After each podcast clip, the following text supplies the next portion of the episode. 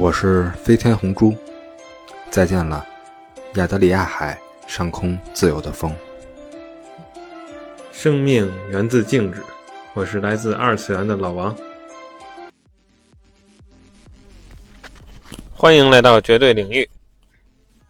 红珠，哎，你笑什么呀？我想的是刚才在那个按咱们录制键的时候啊，我跟老王对了一下眼神儿，对吧？特别像三体人和地球人的对峙，对吧？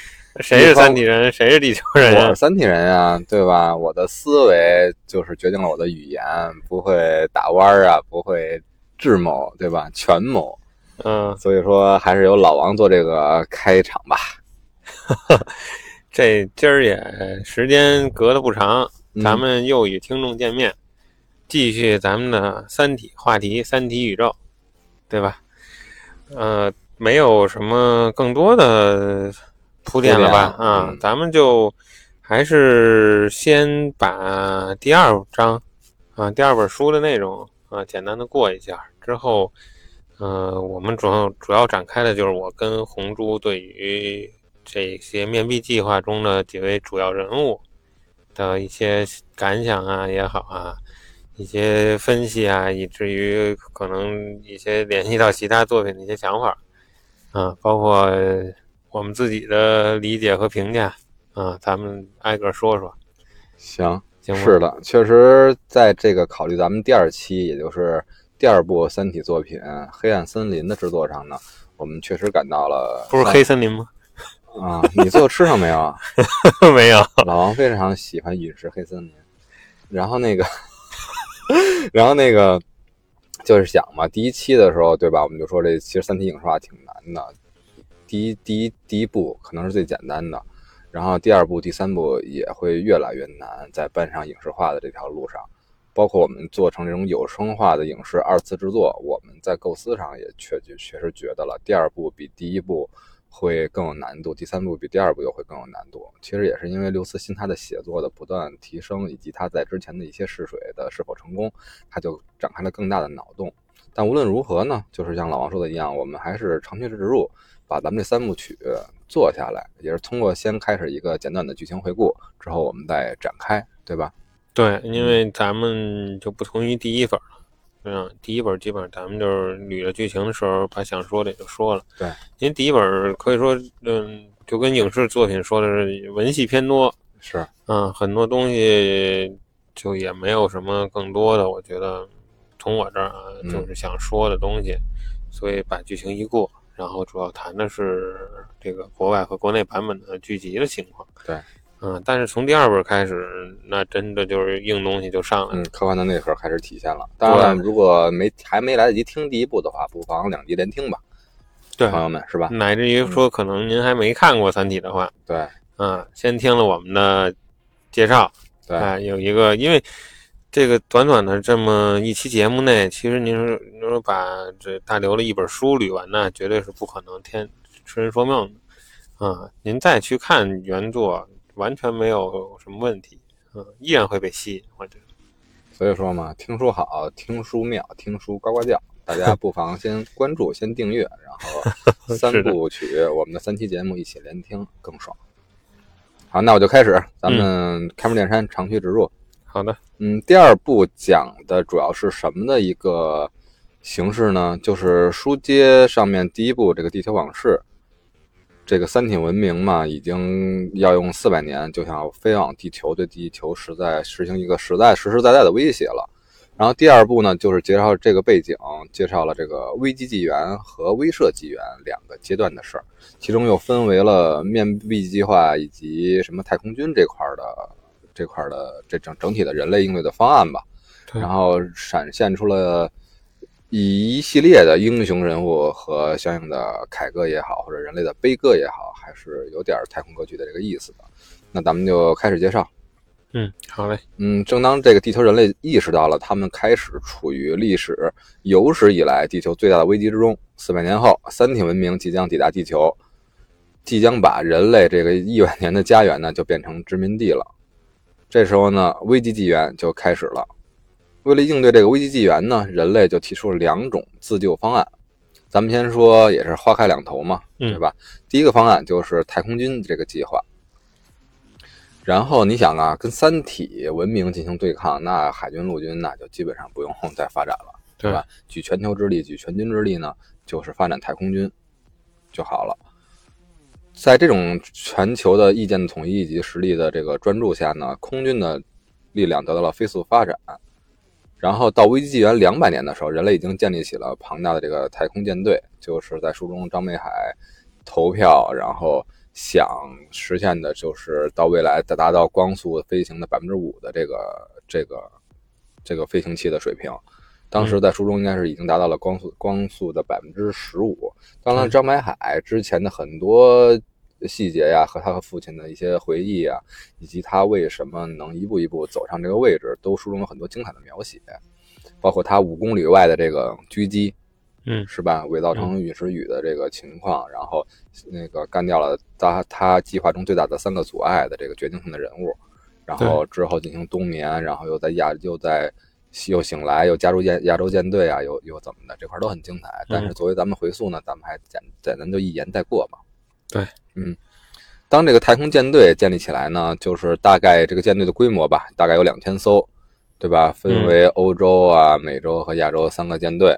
嗯，然后呢，这个舰队建设好的时候，恰好这个是三体文明探测器的这么一个东西，就靠近地球了。这探测器是什么呢？老王？啊，就是咱们因为通过它形状，大家嗯其实挺挺亲贴切的称其为水滴。对，啊，但是这呃就是一个可以说是从咱们当时的技术来看，是一个绝对的光滑的这么一个物体。啊，是的，当这个罗辑啊，他悟出这个呃宇宙社会学呀，这个三体就已经开始发射探测器了。当他又发射咒语的时候，这三这个探测器啊又开始加速。嗯，所以说，它明显是针对着逻辑这边的这个黑暗森林法则来的，体现了三体人的一种担忧。对他应该说通过呃重启之前的那什么组织啊，对来暗杀逻辑啊。ETO，嗯，对，就从这方方面面来讲，他们觉得这个整个地球上对他们威胁最大的就是他了。对，人类呢，当然他的态度是很傲慢。其实人类在这个发射器已经开始出发，乃至后来提速的时候，已经观测到了，就是通过后哈勃的后来的这个在书中的这一个两个科学家的这个观测到什么刷子呀，嗯什么这种这种痕迹的这个，其实已经观测到了。对但人类开始很傲慢，他只是观测到了速度，觉得三体飞行器的速度只有光速的百分之十。当人类的飞行器的速度达到光速的百分之十五的时候，他们觉得人类已经必胜了。对，而且从从数量吧，我记得还有一个描写，咱们已经超过了，咱们太空军已经超过了三体舰队的数量。对对，就是战力这块儿。对对所以说，当这个飞行器来的时候嘛，人类的态度就是一个傲慢的态度，他觉得就是就开始陈兵在太空嗯来迎接也好，或者说是嗯觉得就是威慑呀，威慑也好，对吧？威慑可能全军更适合。呃全面出击了。嗯，雄赳赳气昂昂，对对吧？然后在空中陈列之后呢，人类就感到了不妙，特别是咱们第一部出现的丁仪，他作为一个科学家，他意识到这个水滴航空器呀、太厉害了，嗯表面绝对光滑。这个就有点像什么？就有点像咱们那个呃库布里克《太空漫游二零零一》里边的这个，是吧？嗯那个巨大的黑色的立方体，完全完美一致、精确的长宽高，对吧？表面的光滑程度，这明显是超出人类智慧和科技几何量级的一个存在。对你不能是单纯考虑它的速度啊，这些具体的这些这些简单的这些显现的这些东西了。横这个差距之间的鸿沟可能是难以计量的了。对，而且我觉得就是说，你光从说飞行器的速度上来评判一个文明的发展情况，真是可以说太可笑了啊！因为一个文明不可能是说只有一只特别优秀，对吧？肯定是一个全面的发展。当它嗯全面的都展现出来了之后，啊，人家就以一个最原始可以说是方式啊，嗯这个水滴摧毁了咱们的 雄赳赳气昂昂的太空军。是的，而且特别像赤壁之战，火烧这个连船，对对吧？对，这个三体舰队分为三个阵营，开始严严阵以待。他们意识到水滴的恐怖的存在的时候，其其实已经为时已晚。因为他们的停停列的方式呢，是指相隔大概二十公里，二或者二十海里的这么一个距离。嗯一般来说，他们这种咱们这个当时的这种太空舰队的两两舰相隔大概要达到二百或者三百嗯海里这个长度。所以说，当它应急的时候，这些车、这些这些舰队呢是无法进行机动的这个转变方向啊，对吧？然后启动啊，都是固步自封的。对，就是铁铁索连环嘛。对，对吧然后，呃，水滴突然发难之时，嗯，啊，一个是它的行动轨迹已经超过了咱们物理学家的这个，对啊，它的拐角啊，它的这个动作，嗯，超过了咱们物理学家的认知，已经再一个超出老王的车技了。又要开车是吗？对，啊，再一个就是这个连锁反应啊，导致了就当时应该是我感觉这也是剧集当中如果说拍出来的话，嗯一个非常宏大的场面，应该是是的，它没有任何的这种爆炸呀、火力呀，就是最原始的，就像波斯王一样大木棒子，对对吧？就是冲撞、冲撞穿透，对像蝴蝶穿花一样，连续的穿梭在这些舰队之之中。嗯，它应该是我感觉这个画面就是水滴在前，然后后面不停的爆炸，加上对惨叫，加上就是那些军人这么想象吧，，就像过年你放那个烟花，对对透一个没有光亮嗯啊的这么一个黑色物体，就是腾空而起了，嗯，然后造成的效果就是砰，对，绽放出万千年，叫什么东风快递的那个一夜什么什么花千树，对吧？对，而且充斥着这个金属的残渣呀，是吧？其实有一部作品可以反映这个超级宏大的画面，就是在某站上可以看到，就是咱们同人制作的一个动画，嗯也名字就叫做《水滴》。啊，它通过动画的制作展现的就是刚才咱们用语言描述的这这一系列的这一个场景，非嗯制作的非常精良，非常饱受这个三三体迷们的喜爱。大家可以哦不妨是吧？听完这期再去看一看。去看一下。嗯，但是在这当中啊，就刚才红珠也说了，来不及反应。但是在嗯这个水滴发起进攻之前，有一个啊船，对，弄拙成巧，这就是要咱们必须要提及一下的张北海，对，对吧？张北海在呃醒那个苏醒之后呢，他东面计划苏醒之后呢，是加入的叫是自然选择号吧，对吧？位于亚洲舰队的自然选择号。然后呢，当时的女舰长好像叫做东方延续吧，我记得就是。然嗯，东后方舰长，对，然后张北海取得了舰队的控制权，然后就开始关闭了对外的通信，然后用自己的神神速就改变了所有飞行船的代码，并且采用了遥控的操作模式，就是自己对这个船有绝对的掌控。然后他迅速呢就对整个船机船员实行了这个深海对，进入深海状态达到前进四吧，我记得是对这么一个，出发嗯宇宙速度前进四啊，他的一个名言嘛，对吧？然后就开始进行了逃逸。这时候有四艘吧，对啊、大有四艘太空舰队就对他进行了追击。嗯，当然了，他在这个前宇宙速度前进四之后呢，一段时间之后，他就开始慢了下来，而且同时他关闭了发动机，同时恢复了这些地球的这个舰队之间的通讯，嗯，然后就说说自己的原因，然后别人也关心他这种是你是否是刚印族啊，是否是失败主义者呀、逃亡主义者啊这些东西，然后咱们也不赘述了。但是客观上的结果就造成了。在这种水滴为人类所有的军事力量在造成了毁灭性打击的时候，张北海的这个自然选择号以及追搜的追击的四艘舰船，就是形成了这个就是脱难而出的仅剩的人类文明乃至人类火种的这么一个硕果仅存。对，因为如果说从理论上来讲，其实三体舰队是追不上这五艘战舰的，对，嗯，就是可以说唯一的火种，嗯嗯当然后期好好像丁仪还是带走了两艘，然后。嗯但是这方面呢，就是对张北海的这个事儿就进行了一个很深刻的一个提升。虽然他在最后爆发，为了可能是因为大刘的写作需要，又为又为了深化这个黑暗森林的这个规则的重要性，在追击他的这四艘舰队以及张北海的自然选择号这五艘舰队之间呢，又发生了一次呃黑暗森林，因为燃料的问题，对吧？因为人性的这些猜忌的问题，最后只能是互相。进行攻击，然后夺取对方的这个能源储备和燃料。是的，嗯因为他们发现，嗯，没有没有办法到达一个可以补给的星球或者星系的这么一种情况，因为毕竟这个东西也是张北海可以说这个计划啊，也不能做的太明显，说我就为了逃亡计划设计飞船嗯啊，这样的话，那这个水滴肯定先进攻你了，嗯，不不会允许你逃跑啊。所以说，在我们看来，张北海并不是一个失败主义者或者是逃亡主义者，他是一个坚定的人类必胜主义者。但是他把这个目光看得很远，人类最后能必胜，就必须要现在这个阶段的时候，你就认定人类要遭受失败，要提前做好预案，对吧？保留人类的火种，未来才有可能获得胜利，乃至未来你才能生存。生存是文明的第一需要。对，嗯，他在某种意义上，他也悟到了宇宙社会的一些一些凤毛麟角。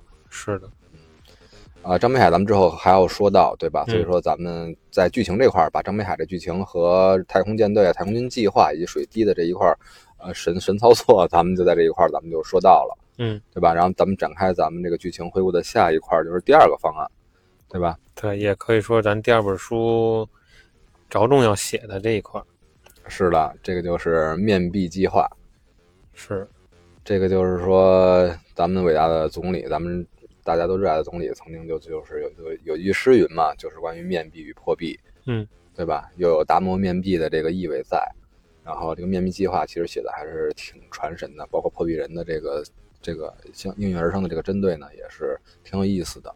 对，就是虽然可能呃读过的大家也知道面壁人接二连三的失败，但是其实我觉得每一位面壁人的呃想法都是已经挺出乎意料的，嗯、挺出奇招的，嗯、但是没有办法，想的还是太简单了。是是的，在说这面壁计划之前呢，还还是得铺垫一句，就是说，呃，面壁计计划的基础呢，还是因为刚才咱们提到了三体人他的思维和语言和表表述是一致的，不像人类一样通过大脑啊把思维啊，然后能转变成和语言说出来之后，往往往往全全有可能时候是相反的呀，或者是艺术化的，对吧？所以会诞生一些权谋啊，一些艺术作品啊。然后人类就想通过这个唯一这个上面的差别和人类仅有的这个优势，对来，其实这个我觉得才是正途。你说跟一个比你更高级文明进行太空战，那真是但是但是嗯他作为一个可以说思维没有任何隐瞒，嗯、共享思维的这么一个种族，咱们的其实咱们有可能你说互相欺骗，这有可能不是好事儿，但是对于三体文明来讲，这是咱们唯一的优势，嗯，就是让他看不透你在想什么。但人类往往就失败在这种傲慢。就刚才咱们聊的那块儿太空之战，嗯对吧？人类就是对吧？你觉得自己像《三国演义》一样铁索连环，对吧？对闪通权谋，陈兵陈兵彼岸，人家三体就直来直往，对吧？就大棒子一挥把你全撸了，强撸强 强撸灰飞烟灭。真是，嗯咱们回到这个面壁计划啊，面壁计划的具体内容呢，就是说在人类整体人类中选出非常杰出的人，让他们完全依靠自己的思维来制定相应的战略，而且战略他们必须完全保密，保留在自己的脑中，不告诉任何人，而且可以在现实生活中用一切行为啊、实践啊作为手段来迷惑敌人。嗯同时呢，地球无条件来支支持持他们的这个决策和策略。是吧，嗯。嗯，所以说。他好像嗯还、还设置了个法律吧，是什么？就等同于最高的法律。嗯对这个，面也有壁计划相应组织，嗯联合国行星防御理事会，对吧？是，嗯，然后具体，嗯、面壁人的计划，咱们还还捋一下吗？嗯，计划就不捋了吧，嗯把剧情还是那什么一块儿吧，我还是继续的说一下吧。最后面壁人这块儿面壁计划，咱们单展开单说。嗯嗯，然后就是因为这个刚才是人，首先杰出的人就不能就必须是精良嘛，对吧？金字塔塔尖上的。另外一方面，地球啊，把所有地球的资源来倾注于他们，就像 EVA 里边的那个，对吧？葛城美里的时候，那个把所有的电量都集到日本来，集到东京来，嗯，对？吧？然后那个效果是一样的，所以说经不起太多人来 玩这个面壁计划，嗯，对吧？然后所以一共就选出来四个人作为面壁面壁人，他们具有巨大的支配权，然后利用各种奖项啊，伪装他们的方案啊，然后来欺骗三体人和三体人对决。然后这块儿简单说吧，之后还展开嘛，对吧？所以说结果呢，就是其中四位中的三位面壁者都相继失败了。是的，最后只有咱们的第二部的主角罗辑，对吧？获得了最后的成功。然后为什么罗辑能获得成功呢？就是首先他是一个呃科学研究的这么一个工作者，同时他在大学中又教授的是社会学。更重要呢是第一部的时候，就是咱们的第一部的主角啊叶文洁，对吧？嗯他和罗辑在之前有过一面之缘。罗那叶文洁了解到罗辑的这个学术背景之后呢，建议他研究一个新的一个领域，叫做什么呢？就是宇宙社会学。对，他还给了罗辑两条建议，然后就是两个不自不证自明的公理嘛。其实很多这个社会学科嘛，都是需要推论和假设，对吧？嗯。然后不证自明的公理就是分别是：第一，生存是文明的第一需要；第二，文明不断扩张，宇宙中的物质总量保持不变。嗯，对吧？我觉得为了保持咱们这个绝对领域的这个调性呢，在这块儿咱们就不去文学，就是把学术性的去去去去去去引申这两个东西了，对吧？而且这确实是不证自明的两个东西，对吧？从物理学角度啊，从这个历史学的角度，对吧？这段咱们不展开了。然后按照叶文洁所说的两条公理呢，逻辑开始的时候成为面民之后，他自己都是惶惶不得终日的，不知道自己要做什么，然后甚至想这个放纵一生啊，放浪形骸啊，找庄严快乐的在这个是吧？嗯，阿尔卑斯山上啊，嗯什么这种山上，对啊，嗯小屋啊，湖畔别墅啊，这种享受生活了。但是后来也是经历了堕入冰层啊，失去爱人和孩子啊，然后又得了这叫什么星空恐惧症，还叫什么星空幽闭症，嗯，就没法抬头望星空，真是挺挺讽刺的。然后经过了千辛万难呢，他最后就开始把他的这个之前得到两个公里的这个提示开始展伸了，开始延伸了，对对吧？然后他就开始思索嘛，就是首先宇宙中的物总体物质和资源都是不变的，但是宇宙中的文明就像培养皿中的细菌一样迅速增长。为了获取，为了生存的需要，他们要去获取外部的物质资源，所所以这些所有的文明都是竞争者，他们要加入一场残酷的战斗，对吧？要按照这样说来说，宇宙应该早已经就是已经早就应该已经毁灭了，残败不堪了。在地球文明之前之上，会有很多超文明的存在，对吧？但是为什么在地球文明观测上来看，宇宙还是如此空旷？没有那么多的这个短兵相接，或者说是这种毁灭性的这这种呃生命体的这种这种这种战争的发现呢？对吧？他通过思索，他就认为是为什么呢？大家这就是一个包括猜疑链呀，包括博弈论啊，很多思想就融入进来了。他觉得生存虽然是大家有这种生存的需要，需要对扩张扩张需要、抢资源的需要，但是同时又要想到在自己文明之上可能有更厉害的文明的存在，对吧？嗯我们既要实现的目的，我们要隐藏自己的目的，我们不能就去简单的去对别外星进行侵略啊，因为我们会可能会因此就暴露自己的位置啊、自己的状态啊，然后自己的实力啊，从而受到更高文明的决定性的毁灭的打击。嗯，乃至于可能比你低的文明，但是有几个文明同时向你开火，对啊，你也受不了啊。嗯这个突然就想到一句话：嗯，猥琐发育，别浪。是的，非常准确。所以呢，逻辑经过我们刚才就是我们用我们自己的话啊来进行这个推演它的这个推演的过程。逻辑最后形成的这个推论呢，就是说这整个宇宙就是黑暗森林。对，每个文明都是带枪的猎人，因为相互猜疑，每个人都不敢首先的暴露自己。是的，这种猜疑链呢，永远无法消解，在这个宇宙的黑这个黑暗森林里啊，会一直延续下去。对，而且就是说，当你发现了比自己弱小的文明的时候，你不会允许它说发展的超过你啊，和你一样啊，你会尽快的灭掉它。对，这就是说猜疑链是一块儿，另外一块儿就是说这个科技爆炸嘛，这这个东西，对吧？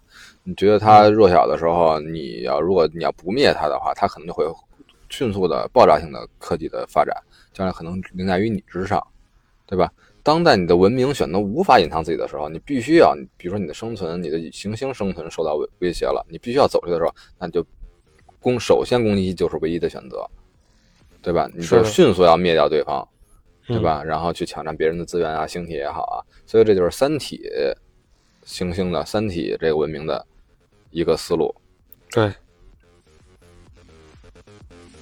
而且我觉得作为一个，啊，怎么说呢？他们自身也有问题，他们的家乡对吧？家园也好，嗯，那他是肯定毫不犹豫的，嗯，啊，会执行这个法则。所以说呢，这整个咱们就脑补这个画面啊，就是这个宇宙社会学、黑暗森林法则加上这个蔡依林科技爆炸，然后就通过这猎人带枪这个比喻，这整个图景咱们就是可能就跃然纸上了。就是在宇宙的黑暗森林中，每个猎人都必须小心翼翼的，像像幽灵一样告诉，对吧？对幽灵党一样隐蔽，对吧？因为在森林中处处有他一样和他一样前行着的猎人，是，对吧？他如果发现了别人，他能做就只有一件事儿，就迅速开枪灭掉对方。对，而且我觉得你其实开枪的时候都不能暴露自己的位置，对啊不然你就大家一样有有可能对对迅速的被清理掉。是的。然后也是基于吧想通了这个原理，逻辑才能成为一个可以说是成功的面壁人。决定两个星际文明存亡的这么一个角色，系之于一身。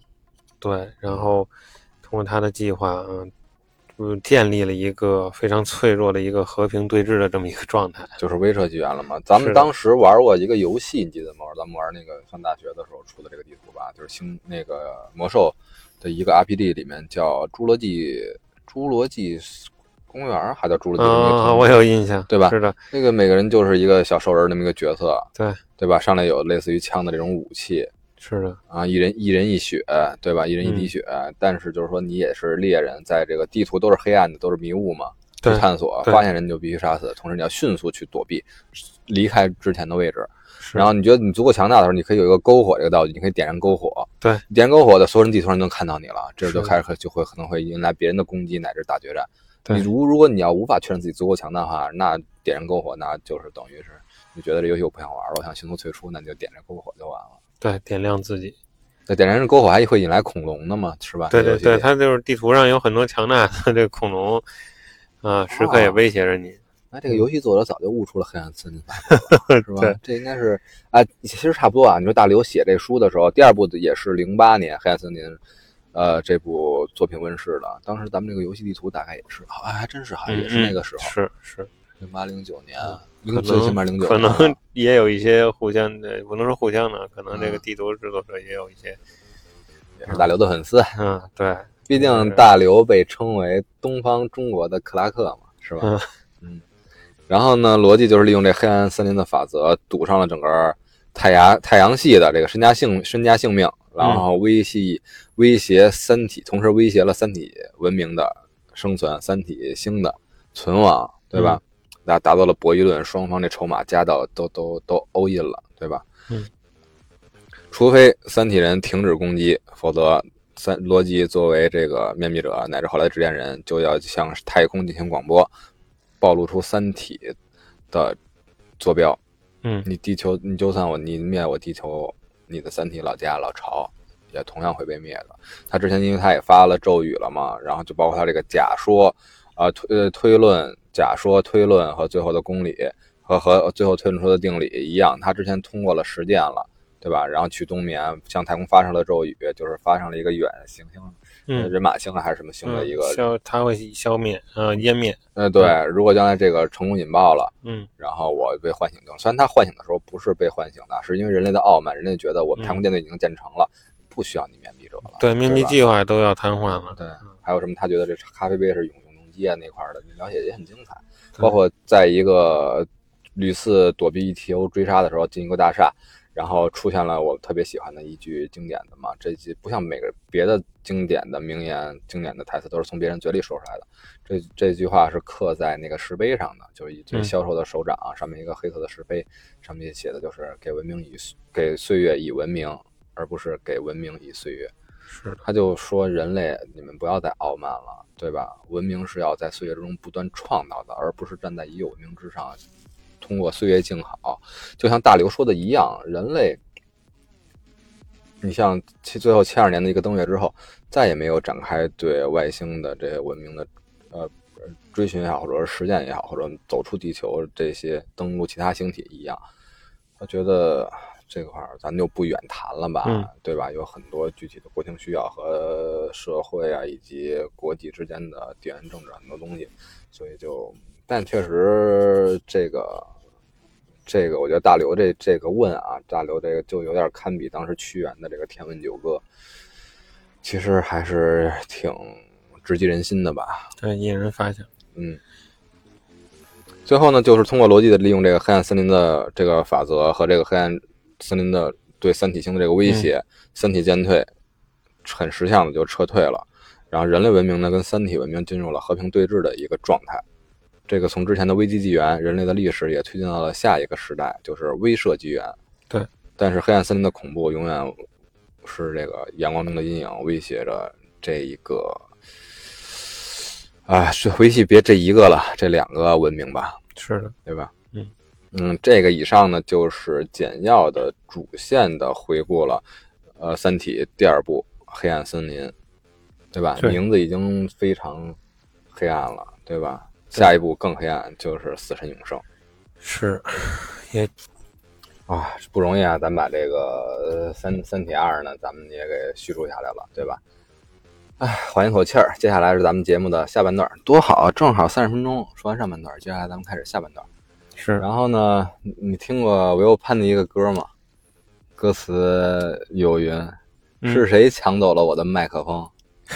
对吧？是老王，没关系，我还有我的喉咙，我再给老王补。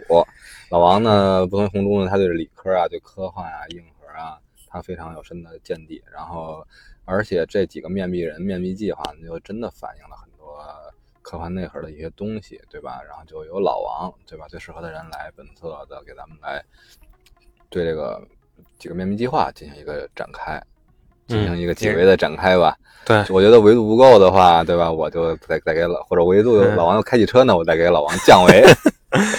是，那咱就挨个捋一下吧。毕竟这咱们这本书最精髓、最最重大的部分吧。第一个就是这是美国的，对，嗯，弗里德里克泰勒，嗯嗯，前在他这背景是前国防部部长，嗯他这个设定基本上，你看除了罗辑啊，另外三个对面壁人，一个美国的，对，对吧？这是霸霸权这块儿啊，不多说啊，嗯嗯就直接说他国别，大家就知道了。另外一个是欧盟的，嗯，对吧？第三个是委内瑞拉的，就是是一个设定是一个社会主义的这个阵营的这个。对，精神领袖也好啊，还有一些受人崇拜也好，对在在在本国乃至国际社会威望很高的这些，行，那咱们还说回咱们老王的这个、老王的这个最喜欢的啊，泰勒·斯威夫特。泰勒这块儿呢，他呢，呃，表现呢就是，呃，招了一些不怕死的，找一些这些不怕死的，呃，名义上是要组建这种，就刚才也说了，太空军嘛，嗯，啊，作为太空军的成成员啊，要有这种说不以前这个某国这种，啊，就号号称叫神风敢死队是吧？嗯，这种做法啊，去，而且去相当于学习这种精神啊。再一个呢，就是去找一些可以说都是恐怖主义的吧，对啊，这种这种人物领导人，哎，这段就补一下吧。其中一个去取经的，这嗯就是嗯西西西方取经，他就是去了一个这个哈尔他妈妈拉登，嗯，就去对拉登他们家了。对，在书里呢，他没有死呢，对啊直接嗯去，还留下了一本这个阿阿阿西莫夫的经典作品《银河帝国》的前前三部，对吧？对，留下了一哎本《基地》，然后这个还是他妈妈拉登呢，就通过拉登之后呢，他就就就想嘛，然后就最后把他的这个组织就叫了基地组织，这也是老王，这是老王大刘的春秋笔法戏谑了一下。是，嗯，这些种种的表象呢，再加上啊，他一个非常重要的事儿就是搜集创造这个球状闪电的，嗯、是红原子吧？对，啊，收集这个东西空间啊，给大家的表现就是，或者说他平时的解释就是，我就要跟三体人干，打仗嗯，啊，利用这种武器啊，制造这个杀伤力也好对啊，，就类似于大刘这个球状闪电作品里边这个对对这这种嗯，但是呢，当他的呃破壁人，嗯，这个冯诺依曼对啊，这个 ETO 组织的成员出现的时候呢，计算机的这个序列的创始人大厂。嗯，把他的真正的计划给公之于众了。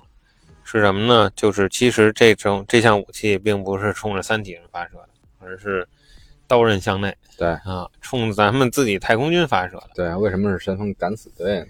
对，在这种武器的作用下呢，他的想法就是人类的舰队呢就会崩塌，进入量子态。啊，其实就是现在咱们很恐怖、很反人类的人体炸弹。对他这个思路，对，就成为了可以说是一种呃真正意义上的幽灵舰队。对，啊，靠着这支舰队是不可战胜的嘛，探索的量子态。对他想着靠着这支幽灵舰队啊打击这即将到来的三体舰队，而那个破壁人呢也非常藐视说啊，主根本不在乎你这个，嗯，对吧？你根本威慑不到我的这个本体。对，就是我三体，不管三体文明的是是人，我这个三体文明的生物也好，还是说我的舰队的这些电路也好，啊，你的这个球状闪电这种崩塌量子武器其实没有什么意义。是的，嗯，瞬间呢，泰勒呢也是就崩溃了，然后直接引弹自杀了。对，这就怎么说也也也也符合嗯这个老美的一 人的一些做法啊，有一些。嗯，怎么说呢？符合神风战士队 战士队的做法呀，对对对，包括玉碎嘛，最后就是对，结合了就西方人的一些子骨子里边可能有一些傲慢啊，一些啊，还想的是搞一些可以说有点假大空的东西，我感觉是吧？不脚踏实地的说想怎么解决这件事儿，一厢情愿，嗯，是的，从自己的视角出发，嗯啊，结果就导致了一个很悲惨的结局，浪费。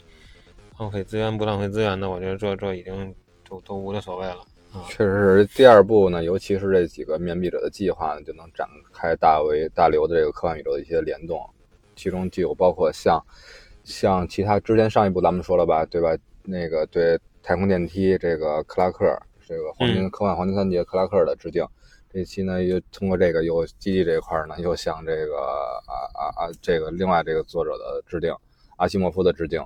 是吧？同时也展开了一些他的一些自己本来的一些作品的一些联动，比如说《流浪地球》，比如说这个里边刚才提到的《球状闪电》，还有一些《超新星纪元》啊，这些之前我跟老王都看了这些作品，其实都特别特别棒，对吧？之后有机会咱们再讲一讲。嗯，是的。然后咱们就紧接着说第二个，好啊，这叫曼努尔·雷迪亚兹，雷迪亚兹，嗯，就是刚才红珠也提到了委内瑞拉的总统，对。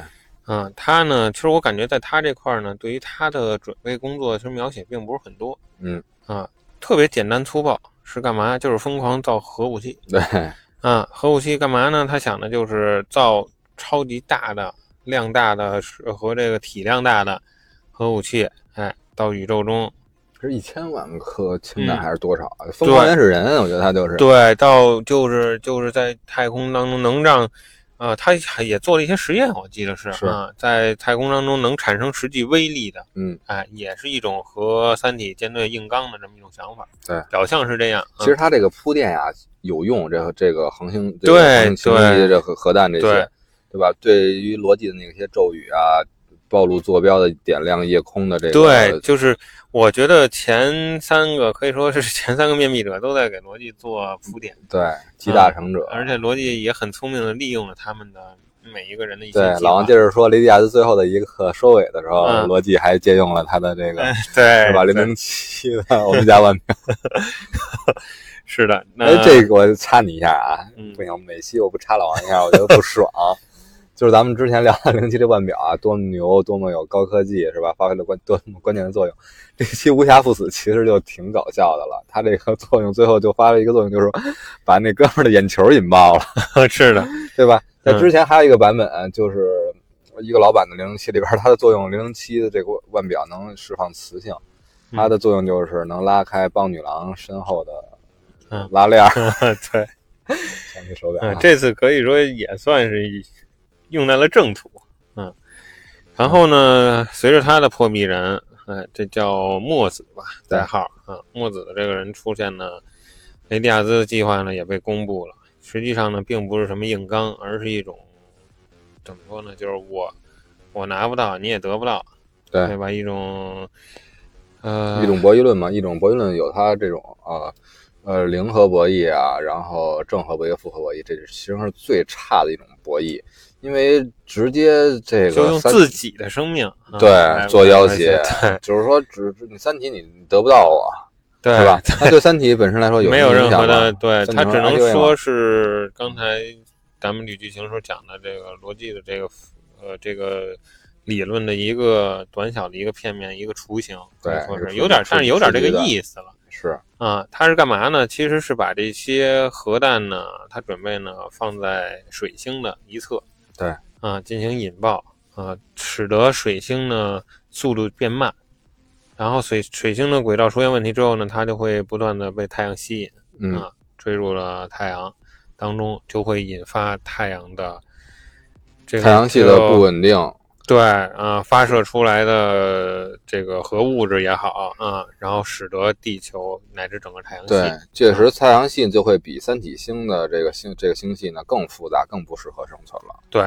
相当于我，但这肯定就是一种人类灭亡计划吧。相当于当然了，三体因为三体人不会说谎嘛，三体直接从科技上，这个墨子就是说嘛，对直接就分析出来了，通过科学演算，您的推演设计不成立。对，一个是人造不出这么多核弹来，对，再一个是你这些威力也不不足以使得水减星的损水星。和那个航行轨迹的改变，向太阳进行这个对，然后最浓墨重彩的地方就是这位面壁者、啊、之后是啊，他这时候呢，一看自己失败了呢，他不是说像老美似的直接就引弹自杀了啊，嗯，他呢亮出了刚才红珠这个包袱啊，这个手环儿运动手环，啊，嗯哎，摇篮里边有摇篮系统，对，摇篮计划，哎，挺挺别致的。干嘛使呢？就是我在是纽约吧，是哪里埋了一颗核弹，对，哎，跟我这个手环呢连着，手环监控着我的健康状态心，对，监控着我的心心跳。一旦嗯我死了，哎，这个核弹就爆炸了，然后那个平民百姓就会受到波及。嗯嗯，以此为要挟呢，啊，成功的返回了自己的国家。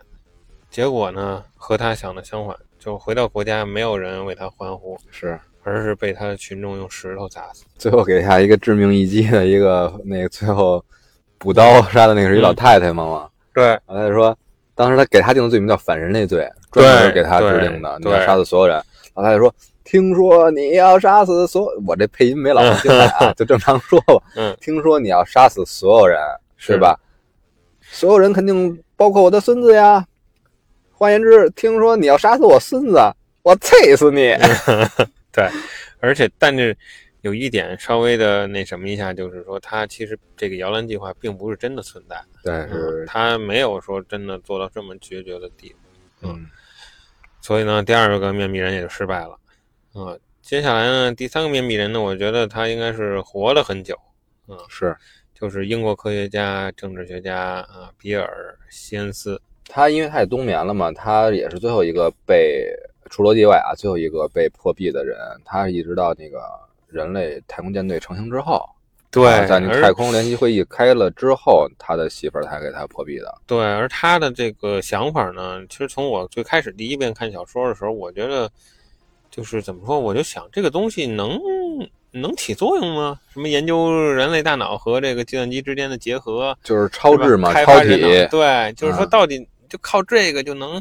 你说你量子技术已经被封锁了啊，靠开发人脑能抵抗住三体舰队吗？实际上，他的想法并不是这么简单的。在之前的只是一个隐藏，把真实目的隐藏在其中了。对他呢，应该说，虽然他自己是面壁人啊，但是他和他妻子是共同研究的，对，对吧？他妻子他妻子获得过诺贝尔奖。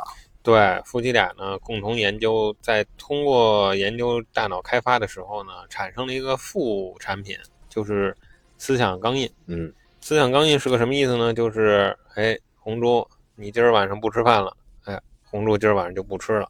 你别喝水了，水里有毒。对，就是这么一种、这么一种玩意儿，给你打上就开始向老王吐口水，哎有毒。就是刺儿舌，那个呃，思想钢印给你打上之后呢，你就会哎，从主观上就就有了这个意识了。就像咱们之前说的发条城嘛，那嗯就是思想钢印嘛，对吧？对，然后在他的呃，可以说联合国吧，对于这项技术呢也是比较谨慎的，在严密的监督之下，嗯，同意呢用这个副产品呢为这个太空军的人，或者说有有这个自愿这个接受思想钢印的人呢，打上这个人类对于三体战争中人类必胜的这个信念。是是吧？打上这个信念啊，有助于鼓舞士气也好啊，这个发扬拼搏，啊，战争到最后这个精神也好，对他这个面壁计划跟张北海其实有点像。张北海不也是那个坚定的这个人类必胜作为对沉睡计划、支援未来计划嘛？嗯对吧？把这精神信念搞这种政治部啊这种东西，也是表面上要实行这个实现这个目的。对，但是当他们都从冬眠苏醒之后吧，结果他最亲爱的妻子反水，嗯嗯，说其实我也是 ETO 的破壁人，啊，代号是亚里士多德，嗯啊，你的这个计划呢，其实根本就不是说人类必胜，而是你故意呢，把这个思想钢印呢，其实思想钢印就是你真正想要研究出来的东西，啊，并不是什么副产品，而且呢，你这个人类必胜的观念，你其实你打到这些大家头脑里的呢是人类必败，嗯啊，产生的想要要的什么效果呢？就是在和三体舰队可以说正面刚之前，啊，就有一些这个钢印族吧，可以说啊，为了保存人类的火种，啊，逃离地球，啊，逃向宇宙，保留人类的这么一点点微弱的希望。是的，大家对这种思想钢印比较感兴趣，对这块比较感兴趣的话，一定要听我们之前是那个两期节目，就是发条城的那个思考。对发条城这块对思想钢印啊、自由意志啊都有很深的这个呃这个研究和探讨。其实，在我看来啊，这个他们肯这三位刚才说过，这三位面壁者其实是一个层面的吧，比不上罗辑嘛。但是在这个新思的这个面壁的思想上，我来看的话，我觉得他其实是领先前两位的。是的，是的，因为他虽然表面上搞这个人类必胜啊，搞这个思想钢印，实际上他最后通过政治的变化，搞了人类必败的这个思想注入到这些钢印组里。但其实确实像刚张北海的行为印证的一样，只有当他意识到人类在三体星这个对决是人类必败的时候，才能激励人类选择一条正确的走向胜利的道路，对吧？就是走出地球，飞向宇宙，对吧？对，可以说就是他的这个价值观、这个理念是很正确的。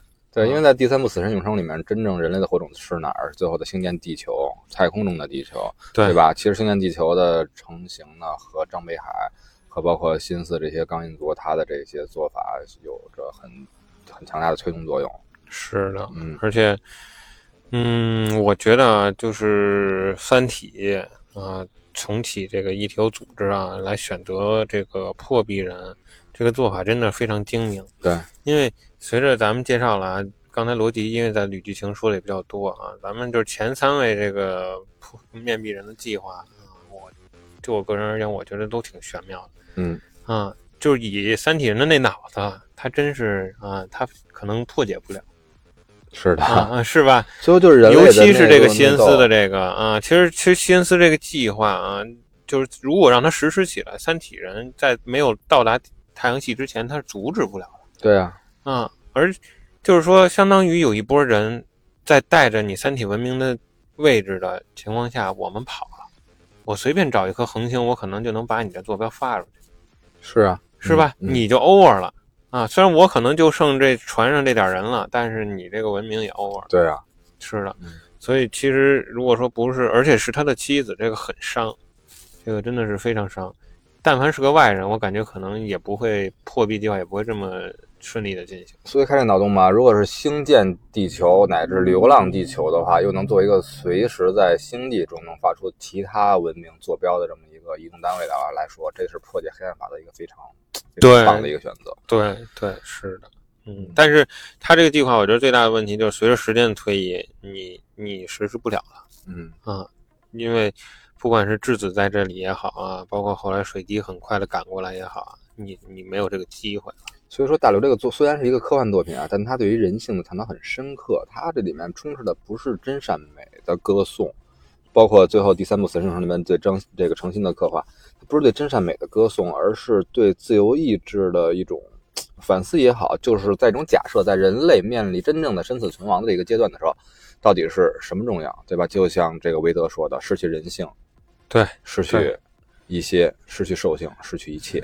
是的，嗯，他怎么说呢？就是，而且我从咱第一部啊开始解说的时候，我就在说，他这个作品中最难能可贵的是没有评论说谁是对的，谁是错的。对，啊，正确与否就是很真实的反映了人性，才导致就是说，我觉得读者在读他这个作品的时候，不会有任何的不适啊或者反感，而是更多的是一些感叹啊，一些可能更多的认可、共鸣的东西，啊，因为你把自己带入的时候，你也是这么想的，没有办法，你这这是刚才红珠也说了，史史上最大危机啊，你不管是是说把人类整个灭亡进去啊，嗯，你我拼杀啊，这个谁也别活也好，还是说一些逃亡计划也好，这很符合当时大刘设计的这个背景。再一个，就直接这个最后这个，这可以叫最后的面壁人吗？咱们第四位，对，咱们第四位啊，咱先不说是不是最后，第四位罗辑，嗯，他的计划，刚才罗辑这个人说了挺多的啊，咱就不再再赘述了。就是他的计划呢是养生，那个 结婚生子，三国杀那个怎么着？嗯，早睡早起方能养生。对，哎，然后结婚生子。表面上呢无所事事，其实他也是当时我觉得大家最不关注的，然后呢反对声音最多的这么一个面壁人。但是他呢有一个什么特点，一直得到大家关注，就是 ETO 组织经常暗杀他。对啊，哎，才让大家觉得，哎呦，敌人最想灭掉的人，那一定是我对，所以包括大使也好啊，还有其他一些人哈，奋不顾身的保护逻辑。对吧？特别是大使，对，因为当时其实也也也身患绝症嘛。对啊，嗯啊，在这种情况下，嗯，他呢，罗辑呢，从刚才也说了，他呢休眠冬眠了很长时间，嗯啊啊，然后休眠很长时间呢，恢复过来之后，人类呢已经自我膨胀了，太空军建起来了，觉得能打过三体了。他呢这时候呢，那 OK，那我就待着，谢了吧，嗯，谢了。嗯，结果呢，这水滴一来，三嗯，太空军灰飞烟灭。之后又重启了这个面呃面壁人的计划，对他的咒语灵验了。但是即使在这种情况下，罗辑依然给大家的感觉就是无所事事，嗯啊，而是他在干嘛呢？他在推行一个血量工程吧？对，就是干嘛呢？这个东西让大家看着很鸡肋，就是说在太阳系和乃至于远端雪地工程，雪地雪地工程在乃至太阳系远端呢铺设好多的。呃，就跟这叫什么油网似的，对油膜的这个东西干嘛使呢？就是当三体舰队和其他九个水滴过来的时候，咱们能先看到这个刷子，看到这个痕迹。对，啊，就是一个提前预知的这么一个观测的一个作用。对，很鸡肋。嗯，大家就想，我靠，哥儿，您这救世主对吧？啊，最后一个破壁，嗯，这个面壁人了，您干嘛呢？这儿都都是质疑之声，那真是此起彼伏。是，结果直到。嗯，罗辑真正其实相当于罗辑已经把所有的东西都弄好，准备工作都做完了。对，他呢跟呃冲着天空说吧。但是那时候他所有准备都做完的时候啊，嗯，这个因为三三体舰队已经不是地球舰队已经完成了，人类觉得面壁计划没有没有必要了，而且之前的这个呃心思也被破壁了，然后就觉得他们一直都不看好罗辑，对吧？说你就卸了吧，你交出你的这个面壁人的这个这个能量能力来说。啊，罗辑就交了，但是他的准，其实他准备工作完完成，又发现了太空舰队啊、水地的这个问题。他觉得只有真的这只有自己才能对三体形成威慑，来暂时性的挽救地球，对吧？他才发生完成所有准备的之后那个死亡威胁。对他和三体人直接对话。嗯嗯，他从那个石头堆里边翻出来那个摇篮，带着摇篮系统的那个手环，是吧？嗯，对，红珠说这说到这个手环，其实这也就是罗辑这个计划的一个道具啊，就是干什么用的呢？这个手环这次真的连的就是我的心跳，是，而开开关的那一头连接的就是咱们这个雪地计划的这些爆炸物，嗯。啊，当它爆炸呢，产生了这些油膜油油膜也好，实际上不是为了预知三体舰队，对，爆炸都是点位，都是坐标，对，向宇宙进行广播。对，它会通过遮挡太阳系的光也好啊，这个忽明忽暗，把咱们首先太阳系自身肯定是暴露了，再一个就是把三体星的位置暴露，向宇宙广播啊。因为刚才咱们捋剧情的时候没有说到，就是水滴来到地球还有一个目的，就是朝太阳系发射封锁，对，封锁封锁向红岸地球向外发射红岸基地这种做法，就是通过太阳这个大大大广播向。宇宙发声啊，它是为了把人类这招给封锁住啊，然后罗辑呢，恰恰呢就是又利用了这一手，嗯，对，人类你真的，你说人类这科技进步，它没想到那种像辐射啊各种别的方式的这种发生的对进步，还是靠这电磁波，太原始了。对，就是说，虽然你说我这逻辑睡了这么多年，我一醒，哎呦，地球已经发展成这样，但归根结底，因为你的量子技术被锁定了，对，你一切一切，你就是电磁啊，只有量变没有质可。驱定、可驱动的核动力啊，你只有这些东西，你没有一个实质性的飞跃对啊，你只是一个盲目的自信嗯啊。在这种做法下呢，罗辑呢也是要求呢，三体呃文明呢，一是把这个水滴撤走，对，二是呢协助人类呢建造一个大的这个能够向地球呃太阳发射这个讯息的这么一个大天线。对，嗯，再一个就是三体舰队，现在您就调转方向，对，啊，停止向地球进发。其实这也导致了这个三体舰队应该可能就回不去了是，啊，我印象中就就就就相当于灭亡了，嗯，对吧？他们因为是做着也是孤注一掷的准备来的，对。最后信号还发出去了嘛？虽然程圣母手抖了，对吧？嗯最后咱们嗯星舰国际那边还是发出去了。对，相当于其实三体嗯舰、就剩三体舰队这点人儿了，我感觉对，啊，本母星已经 over 了，太空漫游，嗯，嗯，对，也挺惨的嗯，啊，这是咱后面的内容啊，嗯就是以这种形式进入强行的进入了威慑纪元。嗯，所以说回来的话，真的吗？为什么逻辑没有破壁人呢？对对对对吧？这段儿是吧？对，人类呃逻辑自己就是自己的破壁人，只要他能把自己突破想明白想，通了，无敌了。是的，嗯。而这块儿，其实你说人如其名，逻辑。你说质子为什么不一上来就 over 掉逻辑呢？呃，质子是不能那个，它只能依靠那个人类的力量，它不能进行实质性的这个对，然后但是它成能剧中了。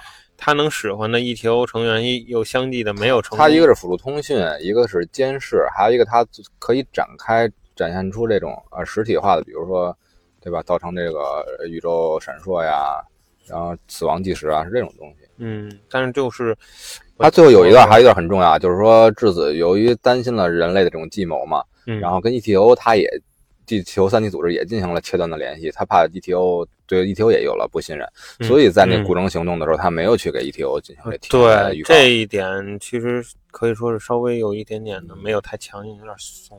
对啊，没有贯彻到底，乃至于，其实我觉得水滴是不是过来直接就就握掉逻辑的生命会更好？精确打击斩首行动嘛，对，就嗯结果水滴来了之后，就是一种一种控制，还是一种 control，一种控制这种东西锁定。嗯，可以说，我觉得从一个侧面来讲，三体文明也不是一个说嗜杀的文明。嗯，对吧？啊，我我我我觉得，如果是一个像像像灭霸的舰队那种感觉是过来先 over 掉你所有的有生力量，嗯，是吧？行，那最后呢，咱们说完这四个真正面壁计划的面壁人呢，我还和老王要再说一下我们心中的第五个面壁人。对，这就刚才我为什么觉得逻辑并不是最后一个，或者说并不是介绍完面壁人了。对他就是海哥，对，张张北海刚才咱们捋剧情时候也单独摘出来说过。他虽然一直在伪装嘛，其实面壁计划的最重要的一个环节就是伪装，他也一直在伪装，他把自己伪装成一个坚定的胜利主义者。其实他的行为呢是是一个逃亡主义者的行为，嗯对吧？因为他正是因为他对胜利有个坚定的信念，所以他才选择了逃那条路，选择了为地球、为人类留下火种，不包括不光不光是留下人类这个火种，还留下了人类技术、空间旅、空间技术的这个火种。是的，他的这个选择呢，就最后客观的造成了自然选择号以及这个其他的四艘追击的战舰以及满舰的军人在宇宙中成立了最后的星舰地球。最后正是星舰地球发射的这个信号坐标，才毁灭掉了三体本本本星。是的，嗯嗯，因为他当时我记得是他们跑出去的距离和他们当时飞船的动力来讲，呃，三体舰队已经追不上是的，啊，失去了相当于三体人最爱玩的控制嗯，啊，可以说也是一种成功，对吧？他没有完全把这个咱们这个种族灭光或者说封锁住。其实张北海这个角色呢，他不同于韦德，对吧？韦德是绝对的理性乃至冷酷。张北海最后虽然他的成绩，对吧？他被三体这个星舰地球称为称为星舰地球之父，嗯，精神领袖，精神领袖，成绩非常伟大。后来他们也肯定了张北海的做法，认可了他的做法。但张北海在第二部就直接就他的生命就终结了。是的，他在他理性、睿智、具有未来眼光的一系列的选择和操作之下呢，非常伟大，非常的伟岸。但最后他就是延迟那么几秒钟。对，但他其实也是当时他们舰上唯一一个敢，就是说向其他舰队开火的这么一个人。嗯，啊其实也他马上就要想要发动进攻了。就是那么一点点人性的思考，最后嗯导致了对方先发动了攻击。对，同样是人类的舰队的对方发动了攻击。嗯，但其实我觉得啊，就是说，作为张北海他自身而言，他肯定自己是不怕牺牲的。对，再一个就是说，不管哪艘舰队留下火种就够足够了。对，是的，那没有办法，这他肯定是首先想当舰上面的恶人，不让你们其他人背上心理包袱。对，而且呢，他直接说嘛，我负百分之百的责任。对，而且咱们舰能留下的话，那肯定是比较好的一种结果。侠之大者，为国为民。我觉得张北海的角色在我心中就是金庸里边的杨过，嗯，一下在红猪心中就这人就起来了，起来了，就嗯特别硬。对，就就这形象就立起来了。最后这星际地球之父呢，这个这个星际地球啊，也就是人类的只有延续造成了决决定性的这个基基础。然后呢，在这个地球诚心那边发射威胁失败的时候啊，就正是这星际地球最后发射出了死亡威胁，发送了三体坐标，最后三体世界遭受罗辑所说的自那黑暗森林打击，灭亡人口达到百分之九十九点九。对，是的，哎，所以回来呢，值得惋惜就是这么一个英雄人物呢，他不像别的英雄的刻画，为什么杨过？杨过不同于其他所有的这些英雄，对吧？郭靖啊，嗯嗯这些都不一样。呃令狐冲啊，谁杨过真是一直充满着悲情、孤独、得而复失，是是那个求而不得，就自己断臂神雕，就像那个《我是传奇》里边一人一狗，孤独孤独一对世，。就乃至于他后面，你说，比如说成为了英雄，他也是戴着面罩。对啊，根本不是说杨过成为了英雄，而神雕大侠，对吧？我老王，你在金庸里边研究的这也行啊，嗯你你就聊这趴呀啊，。你跟红猪聊到这儿了，我也是想到了这个啊，其实很悲情的一个 盗火者普罗米修状斯把火种延续了下来，自己嗯却饱受了宙斯让这个秃鹫的啄食。是是的，嗯，但是但是这些呢，嗯，后面的一些剧情咱们呢放在咱们第三期节目好的，嗯。那嗯今天最后结语呢，咱就说到咱们啊海哥这个孤独者、孤独英雄这一块了，就用他的一句最后临终，唉，悲伤安定吧，别嗯 happy 安定了吧。嗯虽然他说的云淡风轻，是对吧？没关系，都一样，没关系的，都一样。你都会先发射，先攻击，我先攻击，嗯，都一样，对吧？火种延续下来就好了，对。对吧再一？个，红中，你定奠定这个基调之后，咱们我感觉 第三步肯定要走一个悲情路线。起来，咱们也起来了。